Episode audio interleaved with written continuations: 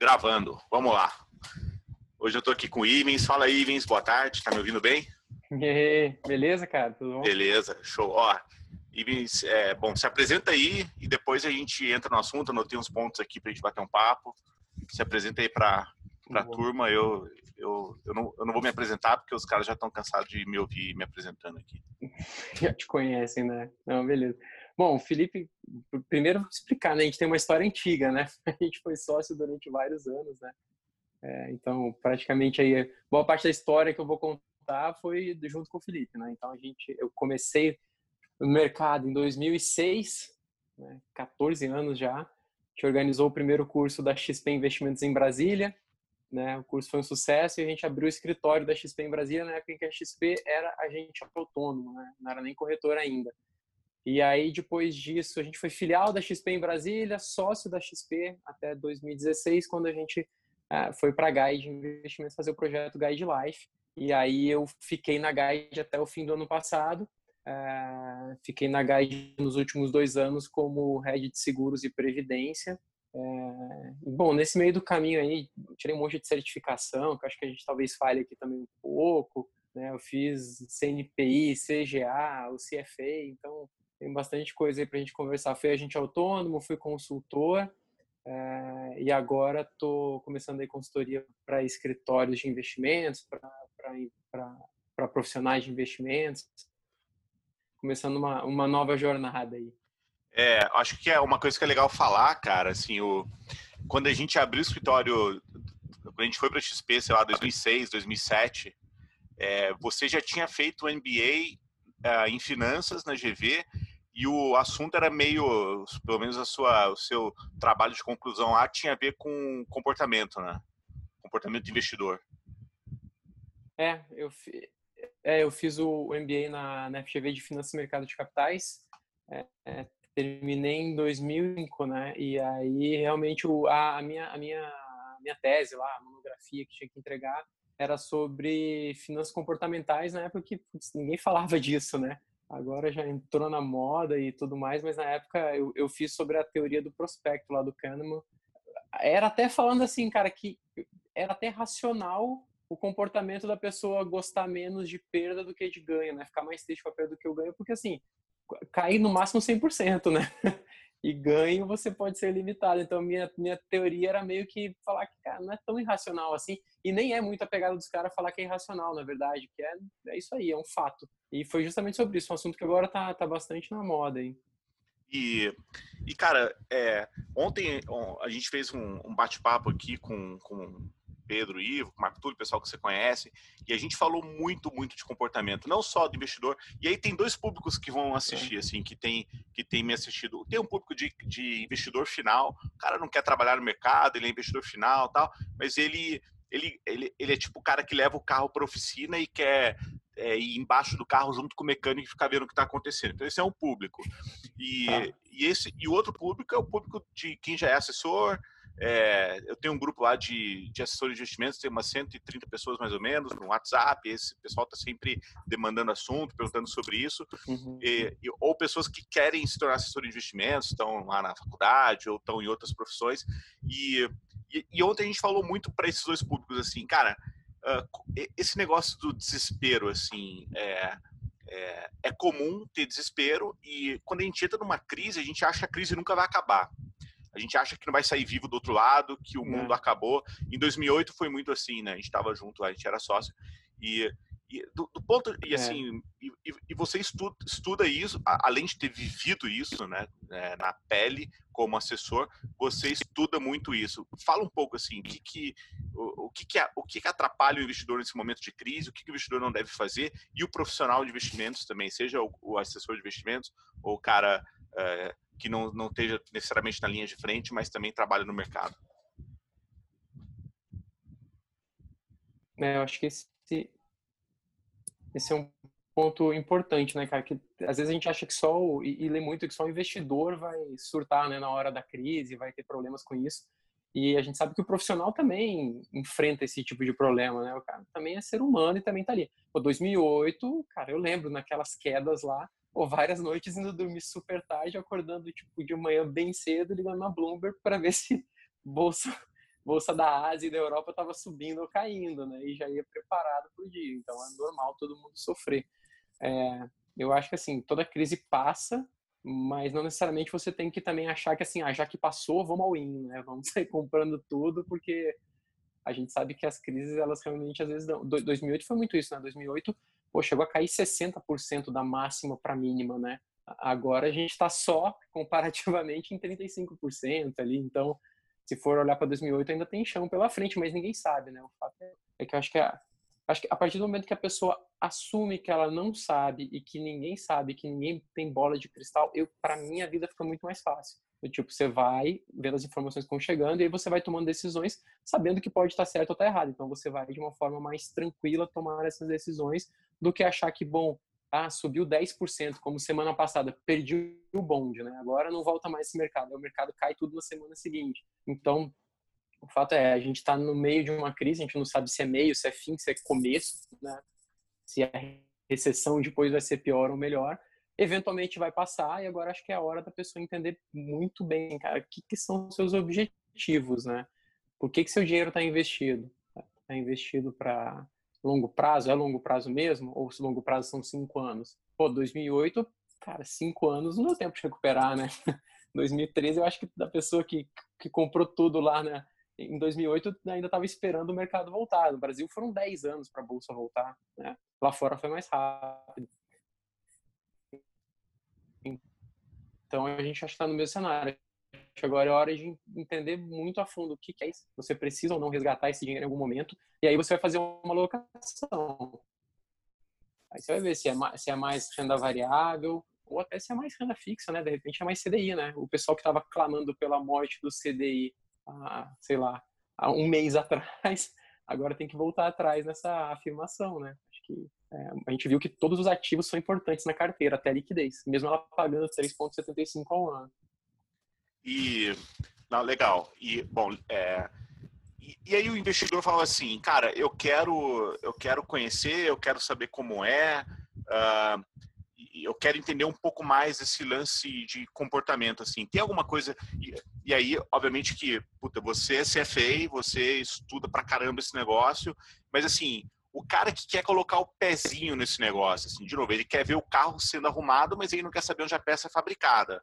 É, o que, que, você recomenda para ir tirar o, tipo assim, sair do zero até o um para começar a entender um pouco desse lance de alocação, é, de comportamento.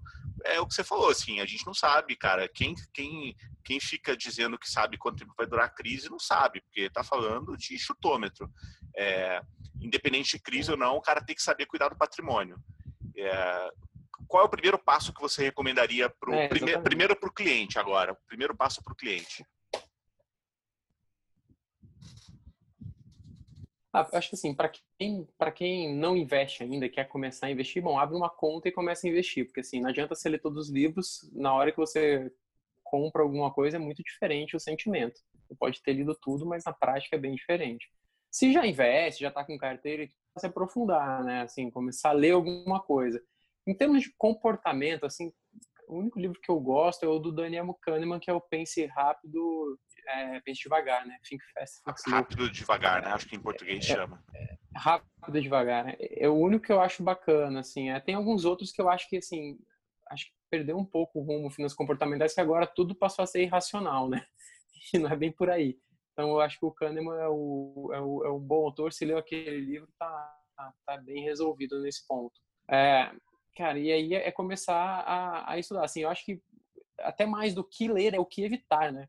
Você tem que evitar é, esses cursos aí que se propagaram aí na internet de pô, ganhe não sei quantos por cento, comprei ação vencedora, é, história bonita no mercado de alta, todo mundo tem para contar. Então, assim, se você evitar esse tipo de conteúdo, já é um grande avanço. Porque agora também tá cheio de gente que, é, que vem bolsa em alta e agora tá dizendo que não sabe se volta, mas assim, lá atrás fazia para comprar tudo. Então acho que evitar esse tipo de conteúdo é importante e aí procurar conteúdos bons, assim, e, na, e nas fontes re, realmente, né?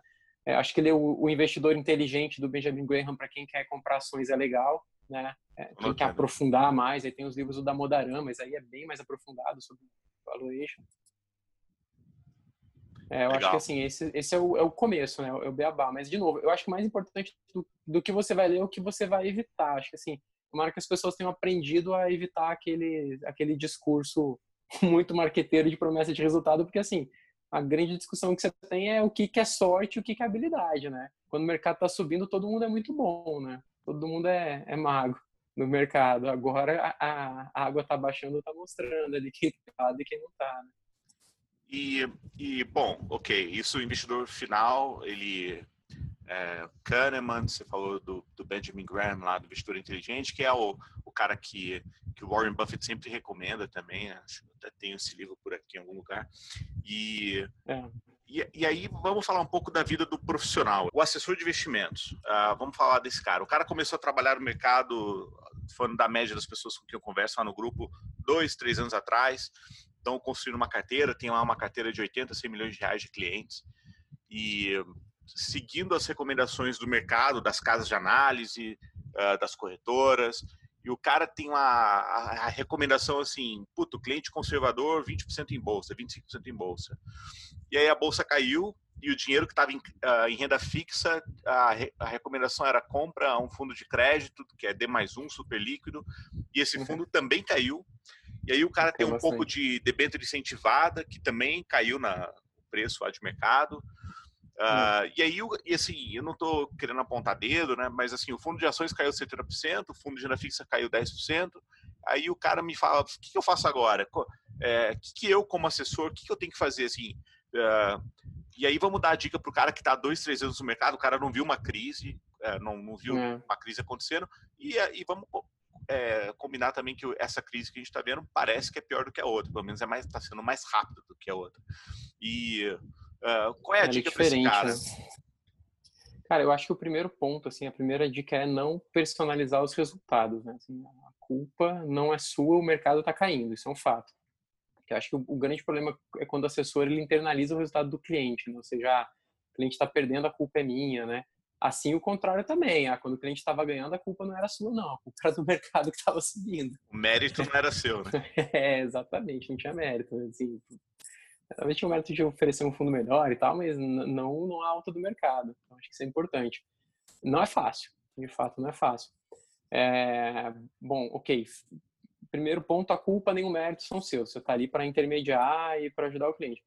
Agora, isso lembra muito a nossa decisão lá atrás de abrir uma consultoria, né? É, a, a, corretora ela vai fazer uma carteira, ok, o agente autônomo vai, vai receber aquela carteira e vai mostrar a carteira para os clientes. Ah, conforme o mercado vai subindo, conforme ah, as coisas vão ficando mais positivas, é bem comum, e a gente viu isso em 2008 também, das recomendações ficarem cada vez mais agressivas, né? Acho que é importante também, assim, pô, fazer agora um exame de análise, assim, cara, eu, eu sei realmente o, o que estão me oferecendo, eu como profissional, eu entendo que, ok, bolsa tem risco, mas será que 30% de bolsa não era muito para esse perfil de cliente? Poxa, eu podia fazer um, né, baixar um pouco a bola disso. Pô, eu entendia que crédito privado tinha risco, né? Muita gente não entendia, muita gente assim, ah, mas o fundo é D0. É D0, mas assim, se todo mundo quer sair pela porta pequena, não tem espaço para todo mundo, né? E é por isso que eles estão caindo. Você nem teve default nos fundos ainda, né? Foi tudo queda de liquidez, de movimento de mercado.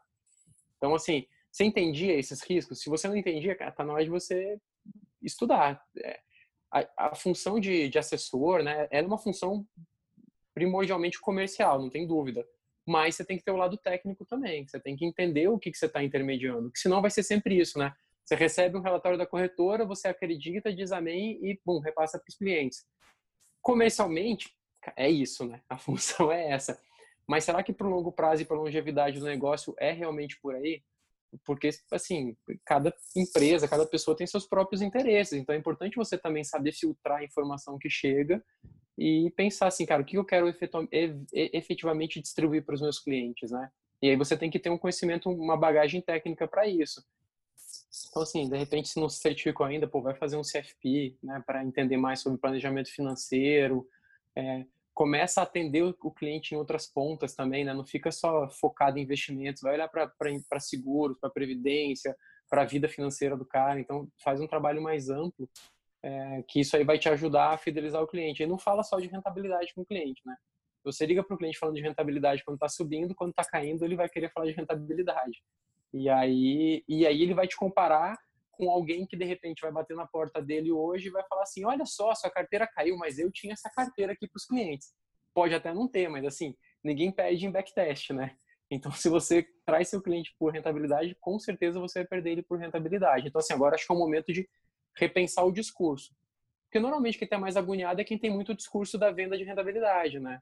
É, ou, ou, pode até não vender rentabilidade futura, mas a, a, comparação de rentabilidade só fala disso, só fala de CDI, só fala de Bovespa, aí realmente você fica totalmente à mercê do, do mercado. É, então, acho que é isso, é não internalizar, ver se seu discurso estava certo, se não muda o discurso. E terceiro ponto é ver se você entendia o que, que a corretora estava te recomendando. É, assim, a, a, gente que viveu por dentro de corretoras, a gente sabe como é que funciona, né? A corretora é, é uma empresa, e assim, não que esteja fazendo bem ou mal, mas assim, tem um rol de produtos que tem que ser distribuído. E aí isso pode sim afetar na, nas alocações. Então acho que é importante conhecer a fundo o que você está fazendo, até para você ver se faz sentido aquilo para o seu cliente, né? Legal. O cara na, na segunda-feira a gente teve a XP fez uma live com Howard Marks, que ele que é o cara do Oak Tree lá, e cara tem, uhum. escreveu um monte de livro, livro de ciclo e tal. Uh, eu, eu, confesso que não li o livro do cara, mas assim, eu li o resumo lá antes da, da live.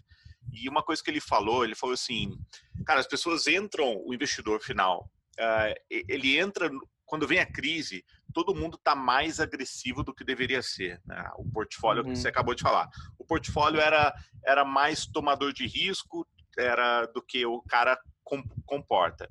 Aí vem a crise. Aí o cara vira um hiperconservador né, ao longo da crise. O é. cara, caralho, agora fodeu, cara, sou conservador.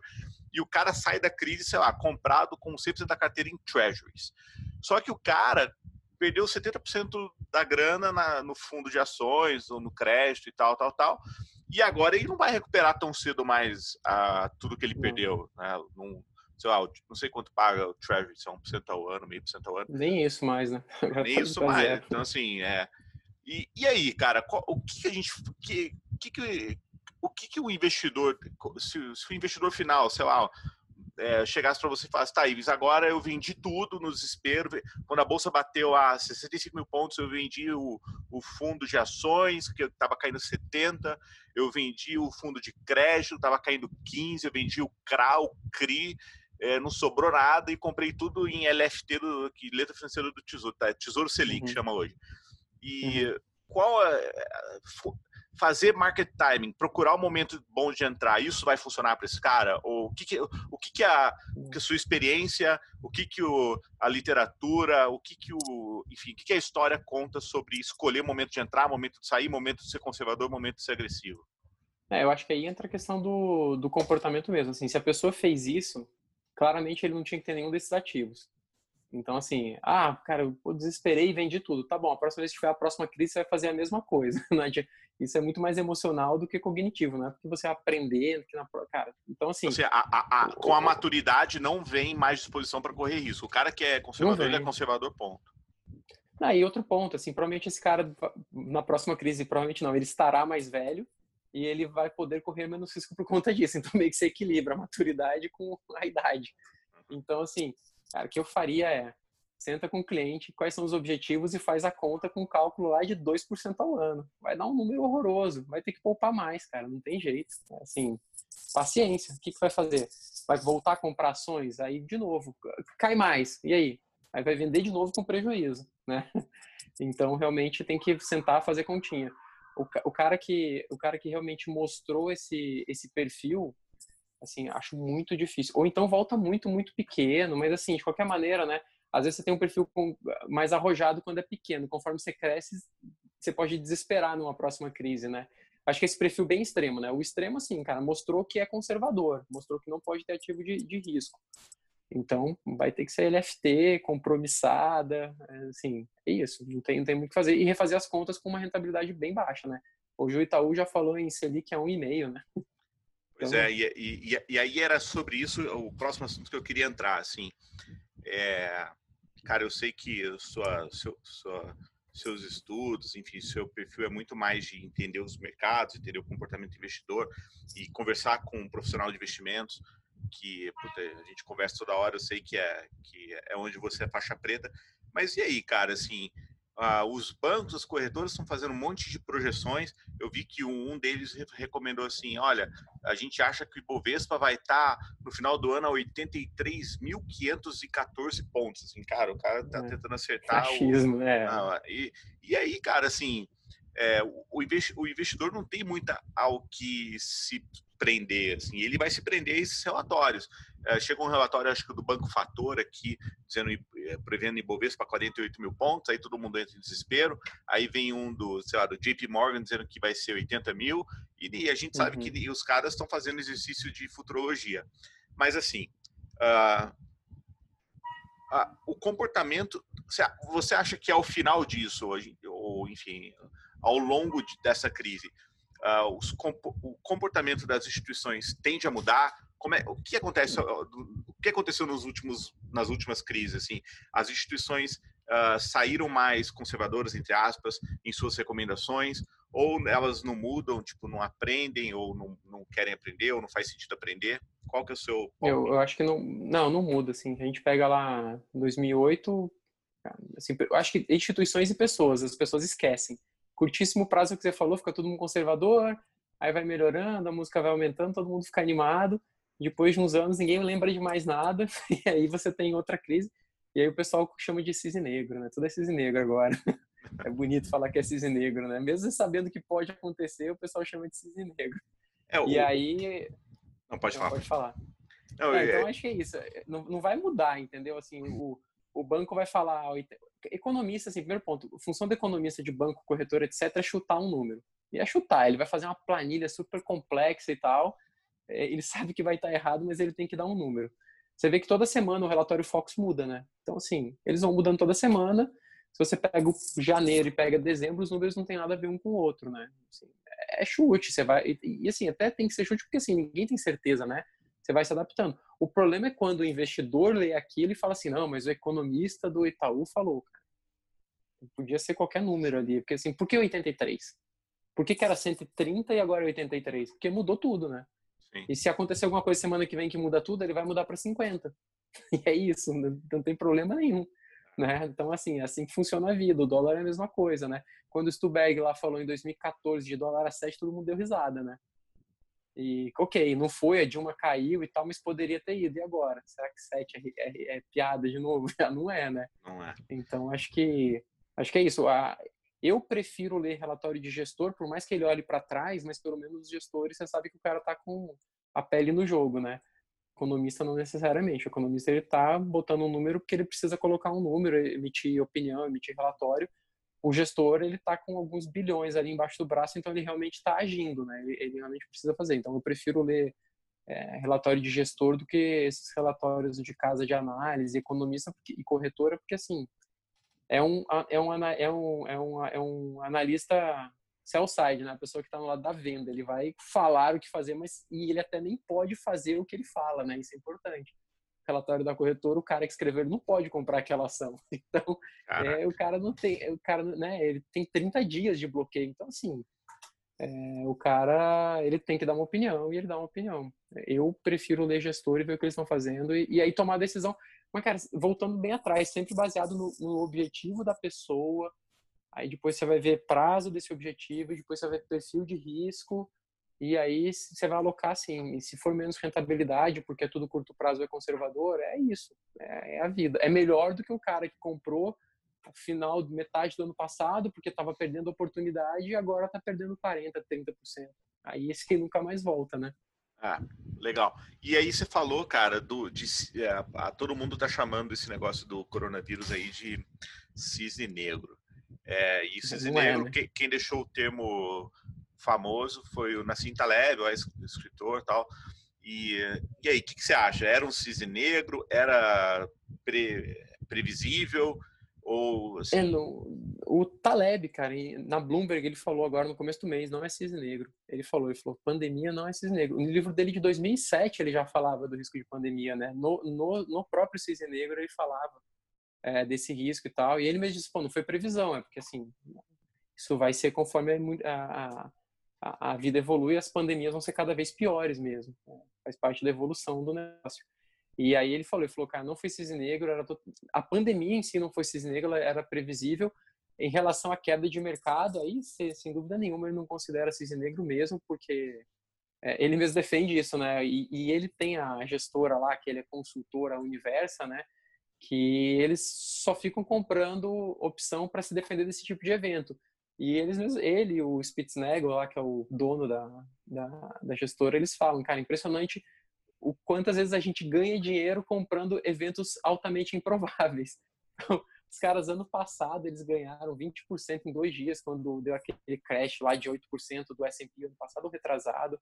Pô, agora é essa. 2011 teve lá também a quebra da, da Europa, né? Então, assim, o tempo inteiro tá tendo esse tipo de evento. Então, assim, na concepção da Taleb Cisne Negro, meio que o último que teve foi o 11 de setembro, né? Isso aí realmente não era previsível.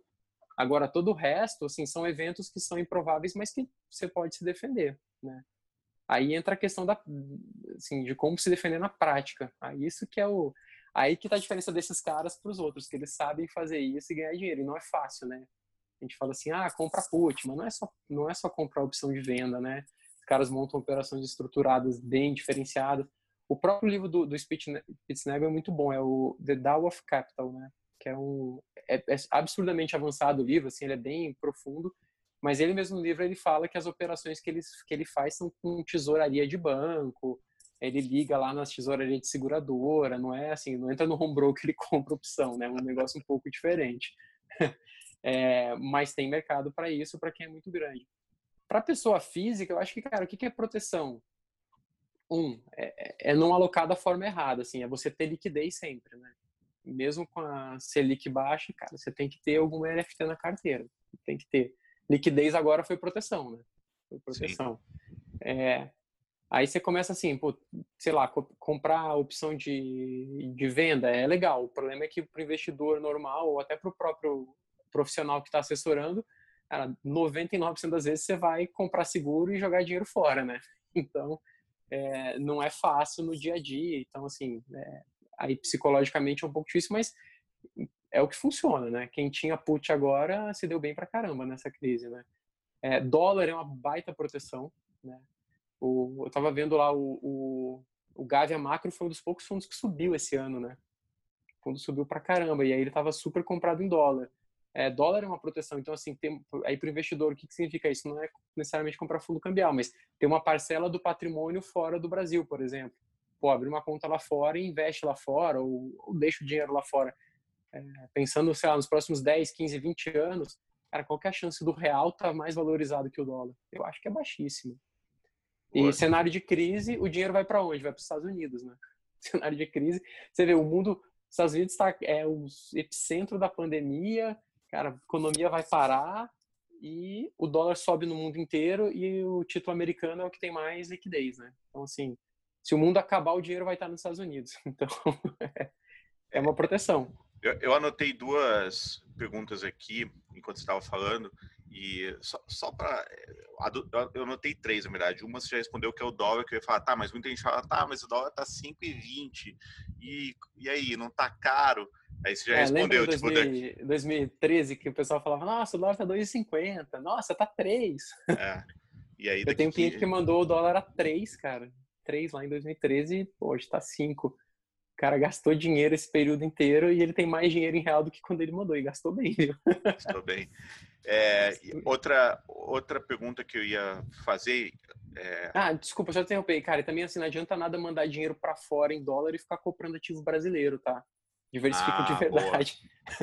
que é muito é, comum. É cara, assim. Eu, é, ontem é, um cliente me ligou falou, cara, tem uma conta lá fora, não é nem comigo, assim, tem nada a ver comigo. Tem uma conta lá fora, o cara era executivo de multinacional e tal, e o gerente mandou a lista de bonds lá e bonds da Banco do Brasil Só tá pagando 4% ao ano em dólar. É, eu acho que assim, acho que assim, sabe, de repente assim, uma coisa pontual agora, tipo assim, tem bonde do Itaú que vem em janeiro de 2021 que tá pagando 5% em dólar. OK. Agora, o problema é que a gente viu que o pessoal abria a conta lá fora e todos os bankers mandavam só ativo brasileiro porque tinha maior yield, né?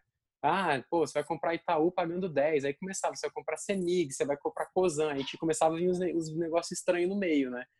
E aí não adianta, assim, pô, você vai diversificar, diversifica e também não vai esperando rentabilidade tupiniquim antiga lá fora, né? É, outro, é outra brincadeira. Então, assim, tem que tratar como se fosse o dólar é dólar e também não adianta ficar todo dia abrindo lá o Petax e vendo quanto que tem de dinheiro em real, né? O objetivo é deixar em dólar, senão o cara fica louco, né? E, e o ouro, cara? É, e aí outro que eu ia falar era o ouro, né? O ouro também é uma, é, é uma forma de diversificar em dólar, né? Porque ele é cotado em dólar aqui no Brasil, então mesmo que a onça Troy fique parada lá fora, se o dólar subir, o cliente em real, a cotação do, do, do contrato vai subir. O bom de ouro no Brasil é que você compra o contrato físico à vista, né? Você fica custodiado no banco, então não é contrato futuro, nem, nem nada disso. É o OZ1D é na BMF, ó. OZ1D e OZ2D, né? O 2 é menorzinho, é 10, 10 gramas. É, então, assim, se você. É uma forma de diversificar em dólar, só que você tem a volatilidade adicional do ouro, né? Aí, pensando agora na segunda parte dessa crise, que vai ser a recessão e tudo mais, puta, aí o ouro é uma baita aposta, né? Porque cenário de recessão, o ouro costumou sempre subir, né? Na história. Né? Motivos aí, pessoal, história para contar tem um monte, né? Mas interessante é que sempre foi o ouro que subiu. E o ouro, ele tem também a, a questão de ser uma proteção. Muita gente acredita que ele é moeda, né? Então, ele é uma proteção contra essa maluquice de juro negativo que está no mundo inteiro. Né? Então, assim, mesmo sem essa, essa crise, essa pandemia, muita gente desses caras totalmente contra-intuitivos estão comprando ouro há muito tempo já, preocupados com o fato de juros negativos, né? nem tanto preocupado com, com, queda de bolsa nem nada, mas olhando assim, pô, juros negativos, que, como é que vai acabar essa festa? Ninguém sabe. Agora com recessão, pô, o Fed falou que tem que tem caixa infinito, né? Como é que é isso, né? É. Quanto mais dinheiro você imprime, menos o dinheiro vale, né? Você inflaciona, teoricamente, o mercado. Aí você tem que ter um, um outro dinheiro para substituir. O ouro, historicamente, sempre foi uma, uma alternativa interessante. Só que tem que lembrar que tem volatilidade pra caramba, né? O ouro em 2008, ali 2010, se não me engano, ele valia quase 2 mil. Ele caiu para 900 ali em 2016, 17, agora está nos 1.600 de novo é, tem, tem muita volatilidade, não paga dividendos e tal. Então, assim, é um ativo é, é quase um seguro. Eu tenho ouro na carteira, eu gosto, tenho desde 2016. É, não, também não pretendo vender, mas é, tem que saber que tem volatilidade. Mas eu, eu acho uma ótima proteção. Então, isso que eu ia perguntar. Para você, então, ouro não é um. Não é tipo assim, ah, eu vou comprar ações. Tipo assim, eu tenho um objetivo de longo prazo aqui da minha independência financeira daqui 30 anos eu, eu vou comprar uma ação do Banco do Brasil ou ouro? Não é essa, não. essa não é não é esse o dilema. Não, para mim ouro é assim, é, eu vou comprar de 5 a 10% da carteira em ouro, é, quase, um, quase um esquema prepper, assim, o cara não compra, não estoca água, estoca, cada um estoca alguma coisa. Eu deixo o ouro lá, eu, eu acredito, e aí é realmente acreditar na teoria de que, e de ver empiricamente que o ouro no passado sempre funcionou como uma forma de dinheiro, e assim, acho que se, se o negócio degringolar de verdade, ou se tiver realmente uma crise de confiança no sistema financeiro que a gente não tem hoje, né? Não tem nenhum banco alavancado, nada disso, ou de repente a estratégia de saída dos bancos centrais dessa maluquice de comprar ativo físico e imprimir dinheiro não der certo, eu acho que o ouro tem tudo para ser um ativo que vai se valorizar muito. É, mas, de novo, não é, ah, não é um ativo de, ah, tá aqui na minha conta de longo prazo. Porque se tudo der certo, ele desvaloriza e os outros ativos sobem. Se tudo der errado, pelo menos tem ele lá. É isso. É, legal. E aí a outra pergunta que eu tinha notado aqui enquanto você estava falando, é, ali do, do Taleb lá na Bloomberg e tal, cara, é, eu tava vendo, não, é, não foi o Taleb, mas foi alguém falando outro dia na Bloomberg assim, é, havia uma bolha no sistema, Uhum. E a bolha nunca é aquela que a gente espera que é. Então, tipo assim, é, se, se, todo mundo está falando que a bolha ia ser empréstimo de estudante universitário americano, a, a dívida lá dos universitários, tá todo mundo falando aquilo, aquilo não é a bolha, porque é, está todo mundo falando, está todo mundo se preparando para aquilo acontecer e, e aquilo é, é, é dá para dá para resolver, assim, dá para se dá para pagar essa conta. E uhum. Uh, por outro lado, cara, assim, tudo bem, a, a, a, não era a bolha do empréstimo, uh, não era, dessa vez não tinha bolha imobiliária, você acabou de falar, os bancos não estão, em geral, os bancos não estão alavancados, uh, mas, mas tudo está caindo. Né? Essa, essa crise não, tá é, não, não, não, preservou ninguém. Assim, eu não sei se for bom aqui no Brasil o dólar subiu, o ouro subiu, mas é, isso é sinal que havia uma bolha ou não tem nada a ver com bolha? Ah, eu acho que tem. Assim, só antes de responder, é bom também esquecer de falar dos livros do Taleb, né? Vocês aí tem que ler, mas nem só para investimento, tem que ler para tudo, para a vida. É. Começa pelo Iludido pela Casa, que é o mais sobre mercado. E depois os outros ele vai começando a devagar mais, mas para mim essa é a leitura primordial para quem quer investir ou qualquer coisa assim, porque é um pensamento diferenciado. Eu acho que tinha bolha sim, os valuations todos absurdamente esticados, né, de ações. E, e assim, essa galera também mais do contra falava muito de bolha no mercado de bonds, né, no mercado de títulos. E nem tanto porque eles falavam assim, ah, vai, vai quebrar por isso ou aquilo, mas era assim, cara, você faz uma conta, vai comprar um título soberano negativo, ou seja, se você deixar seu dinheiro lá de Ethereum, você não tem dinheiro. Onde está seu retorno, né? Ou então você vai comprar um título de uma empresa, cara, 2% ao ano, a empresa tem todo o incentivo do mundo para se alavancar, então assim a chance dela quebrar é maior, porque ela está mais endividada, né? É, não, é, não, é, não é pegando dinheiro via ações, diluindo risco, então é, ela se endivida mais porque está barato. É, e, ela, e aí você tá assim, cara, eu vou retornar meu dinheiro em 50 anos, né? Fazendo uma conta simples, se eu pegar 2% ao ano. Os caras falam, cara, não faz sentido, você está aumentando o risco da empresa e recebendo menos por aumentar o risco.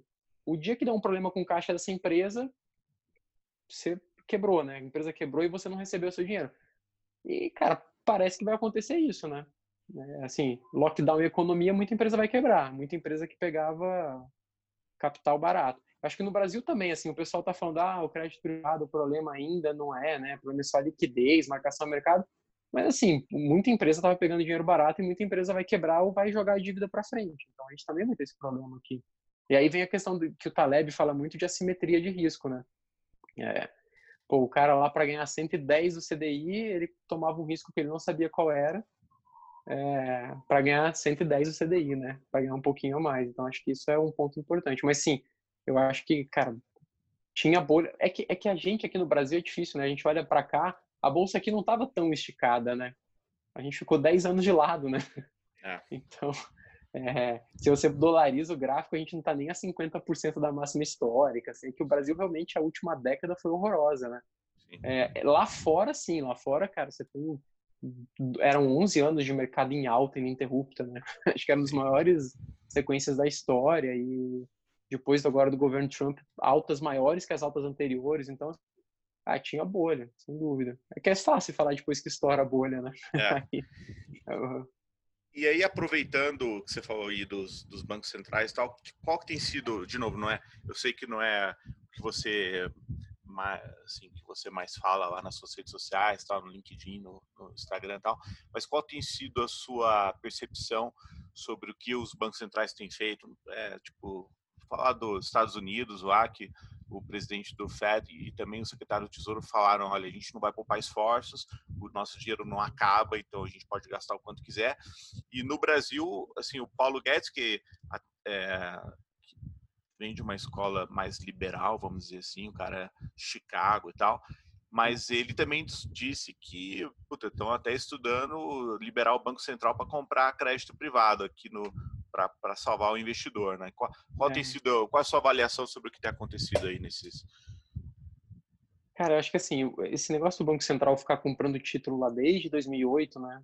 Banco Central japonês, é, inglês, Banco Central europeu, todo mundo comprando título Banco Central japonês, é, uma vez eu vi um estudo assim, a quantidade de, do, do, mercado, do Nikkei, que é deles, é uma coisa absurda, sabe? Tipo, 30%, era um número absurdo que era do Banco Central japonês. E aí, assim, eu já tentei ler, cara, muita gente muito boa explicando esse negócio e realmente é bem difícil de entender a lógica, assim. Você pega uns caras tipo Howard Marks, você pega uns outros caras, assim, bem, cara, que são gestores porrada, assim. É, o próprio Ray Dalio um pouco menos, mas ele também fala, também é meio contra essa história. É, o Spitznagel nem se fala, é totalmente contra, austríaco, na né, escola austríaca. Mas, assim, os caras, eles mesmos chegam no ponto que eles falam assim, tá, mas a gente não sabe como isso vai acabar. Se eles vão deixar o título morrer, as empresas pagam e ficam lá dentro, ou se isso um dia vai ter que voltar para o mercado, ninguém sabe qual vai ser o, o fim desse processo. Então, assim, cara, se ninguém sabe qual vai ser o fim desse processo, você tem que agir sempre com extrema cautela, né? Você não sabe o que vai acontecer, você vai pular no, na, na, piscina, se você não sabe profundidade, você não pula de cabeça, né?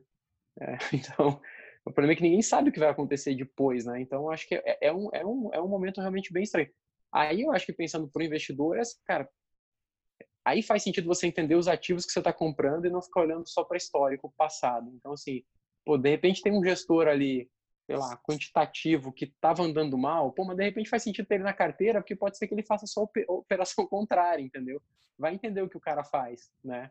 Vai entender quais são as operações malucas que ele faz lá, que talvez quando o mercado tá bom ele tá mal, mas quando o mercado estiver mal ele pode estar bom. O caso do Gavia Macro foi isso, o fundo estava bem sem graça comparado com os outros multimercados e, bom, esse ano ele está subindo, né? Subindo. Né? Então, acho que é, acho que faz sentido entender os ativos para você se proteger com não olhar para trás, olhar assim, cara, tá, esse cara faz isso, esse cara de repente compra ouro para carteira, pô, faz sentido ter na carteira. Acho que a, a, diversificação é o que acaba salvando o investidor nesse momento que realmente ninguém sabe, assim, cara. Eu, eu até hoje não li ninguém que conseguisse explicar o que aconteceria depois e quem tentou explicar talvez estivesse enrolando um pouco, né? Porque é um, é um mundo muito. Os caras bons de verdade falam, cara, eu não sei onde é que tá e eu tô comprando proteção, né? É, é isso. E o, o, o é, você falou de escola austríaca ali. Tem alguns gestores que uh, que tem gestor de fundo aberto, assim, que, que tem investidor, dinheiro de terceiro e tal, e os caras seguem uh, a filosofia da escola austríaca para investir, né? Tem, tem uhum. alguns ali. Uh, não sei se você acompanhou, eu, eu não acompanhei, mas assim, como é que eles estão performando uh, Cara, e o que, que eles têm dito? É, o, o que eu ve, o, o, mais vocal que eu vejo é o Mark Spitznagel, né? Só que assim, como o fundo deles é hedge fund, não libera cota, né? Então eu já vi notícias de especulação de quanto que eles ganharam. É, e aí o pessoal fala de coisas assim, no começo dessa queda do coronavírus, de mil por cento em operação, coisas bem, bem impressionantes. Mas, de novo, é o cara que está ali, provavelmente o fundo dele, quando o mercado está bombando, ele está parado, ele está ganhando pouco, ele está só levando o carrego, e quando o mercado desaba, ele ganha. É que é um pensamento muito contrário, né, da lógica, né? É, é, acho que, assim, a lógica que a gente vê, a pessoa, ela, as pessoas, elas ficam muito felizes quando compram e o ativo sobe, né? E aí vai lá e compra mais, né? Porque está subindo. E aí até o Warren Buffett ele fala isso. Tem um vídeo dele antigo do YouTube, né? Tomando a latinha de Coca-Cola e falando: Ah, se eu fosse investidor pessoa física, eu gostaria que o mercado sempre caísse e subisse antes de eu me aposentar, né? Que é o jeito de você ganhar mais dinheiro, né? Você compra mais barato e sobe. Não tem como prever isso, mas eu acho que esse é, um, é uma coisa que as pessoas não entendem. E que você falou, agora que está caindo, uh, tudo bem, quem não tem liquidez ou quem não, não tem grana, cara, tem que pensar se realmente faz sentido continuar na bolsa. Agora, quem tem grana, quem não vai perder emprego, quem ou quem é empresário e tem, sei lá, vai continuar dando receita, poxa, vai comprando todo mês esse negócio sai comprando. Um pouquinho, né? Não faz all-in, vai comprando aos poucos. É, eu gostei da sua analogia de, tipo, pula na piscina, mas não pula de cabeça, tá? Tipo... É, pula na piscina, mas não pula... E, e também, assim, não vai ter certeza das coisas, aquilo que a gente tava falando, o Taleb, ele fala muito da, do, do ponto que você pode morrer afogado em um rio que tem, em média, 30 centímetros, né? Você vai atravessar a pé e dizer, ah, quanto tem? Até mais 30 centímetros na média. Aí tem um lugar que tem 5 metros e o resto tudo tem 10 centímetros. Você morre afogado. Então, não vai olhar relatório, média de mercado. O pessoal gosta muito, ah, mas tem muito relatório assim, né? Ah, quem investiu na Bolsa Americana ganhou em média 10% ao ano. Cara, mas se ele alavancou no momento de crise e zerou, ele pode ter tido 50% ao ano. 50% ao ano de zero a zero. Então, assim, também tem o conceito do, do risco de ruína, né? Se você zerar, você não volta. Então, eu, a, a alavancagem. Pô, 2008 a gente viu muita cena triste de alavancagem, né? Eu, eu não sei se você lembra, uma vez ali a gente estava lá no, no Brasil 21, eu desci, tinha um senhor lá chorando. Aí depois eu conversei com um amigo nosso que virou, que era cliente naquela corretora e virou nosso assessor. Ele falou, cara, o cara acabou de perder os 500 mil reais que ele tinha da vida. O cara tinha 60 e poucos anos. Por quê? Porque ele fez termo, cara, o mercado caiu 10%, ele zerou. Cara, zerou, zerou. Se o cara não tem fonte de renda, não, não adianta depois ter 50% de média. Então, acho que um ponto importante, é, aí pensando em meio escola austríaca, esse pensamento contrário é, é o risco de ruína. Então, assim, cara, faz tudo para você evitar você zerar. Né? Então, assim, não alavanca, pô, é o primeiro conselho, né? É, não tenta ganhar muito em curto prazo, que a chance de você perder tudo muito rápido, né? E o segundo ponto é que a trajetória, ela influencia. Então, assim, se você tem, em média, 10%, mas em algum momento você teve mais 50, menos 100, e depois mais 50, sei lá, isso deu 10, é, você teve menos 100, cara. Acabou o jogo. A média para você não importou. mesmo que matematicamente ela seja uma média positiva. Então, acho que é, é meio que assim, olha com cuidado para o passado e, e, e, evite quebrar. Não Boa. zere. Fique no é, jogo. Fica no jogo. Legal. Cara, vai dar uma hora que o meu. Eu te falo para o pessoal que vai fazer uma hora, então deixa eu só fazer duas perguntas rápidas. A primeira é: uh, eu anotei aqui os livros que você recomendou, então você pediu, falou uh, livro do Kahneman, Rápido Devagar, Investidor Inteligente, para quem quer conhecer mercado de ações e tal. O outro que você falou, acho que é The Down of Capital, é isso? The Down of Capital é do Max Pitznagel, o cara que é o sócio lá do Taleb. É, é um, ele fala sobre filosofia. De... Só que assim, esse livro, cara, eu recomendo para quem já é bem iniciado e para quem está com paciência. Ah, tá. É um livro demorado, porque assim, cara, ele fala sobre florestas coníferas. ele fala sobre como é que funciona, por que que, pô, por que, que floresta tem que pegar fogo, por que, que as angiospermas são melhores que as. É uma maluquice, cara. Aí ele conta toda a história da escola austríaca de economia, e aí ele fala, cara, do ele fala do lenhador lá da Áustria, como é que é a, a conta que ele faz para cortar lenha e não acabar com a floresta. Caralho. E aí ele chega no final no investimento, como ele investe, e ele fala, cara, mas eu faço operações de tesouraria, então você não vai conseguir fazer igual. Mas é uma baita aula de filosofia de investimento, cara. É Legal. muito louco, mas é, é o melhor, na minha opinião, é o melhor livro que eu já li de investimentos, mas assim, demora. Marx Pitznagel. É, e aí o Taleb se recomendou. E você é, escreveu é, um livro também, né? É, eu escrevi o livro que tá aqui, ó. Mostra aí. Galera, Vamos lá. Planejamento pessoal. Conceitos e aplicações no cenário brasileiro. Ele está no, no site da CFA Society. Eu escrevi para a CFA Society Brasil. Eles pediram para ser a opinião sobre planejamento financeiro é, da, da, da Society. Eles gostaram e acabaram lançando como livro. Ele tá para download em PDF lá no site da, da CFA Society, mas no meu Instagram, lá na bio, tem o link do livro também. É Legal. Gasparoto. É, é isso que eu ia falar. É, o, o, cara que quer, o cara vai assistir ou ouvir aqui é, via podcast ou vai assistir no YouTube, sei lá, onde a gente vai disponibilizar.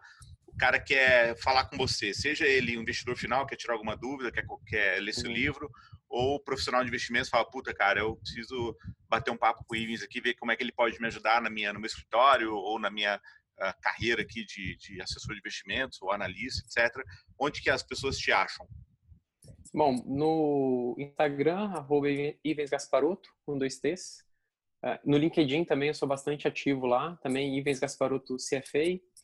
É, e tudo que eu posto num, eu posto no outro. Então, assim, o que eu posto no, no, no LinkedIn, eu posto no Instagram e no YouTube também. Então, é, nesses canais aí as pessoas me acham bem, bem fácil. É, então, estou à disposição aí de quem quiser trocar uma ideia.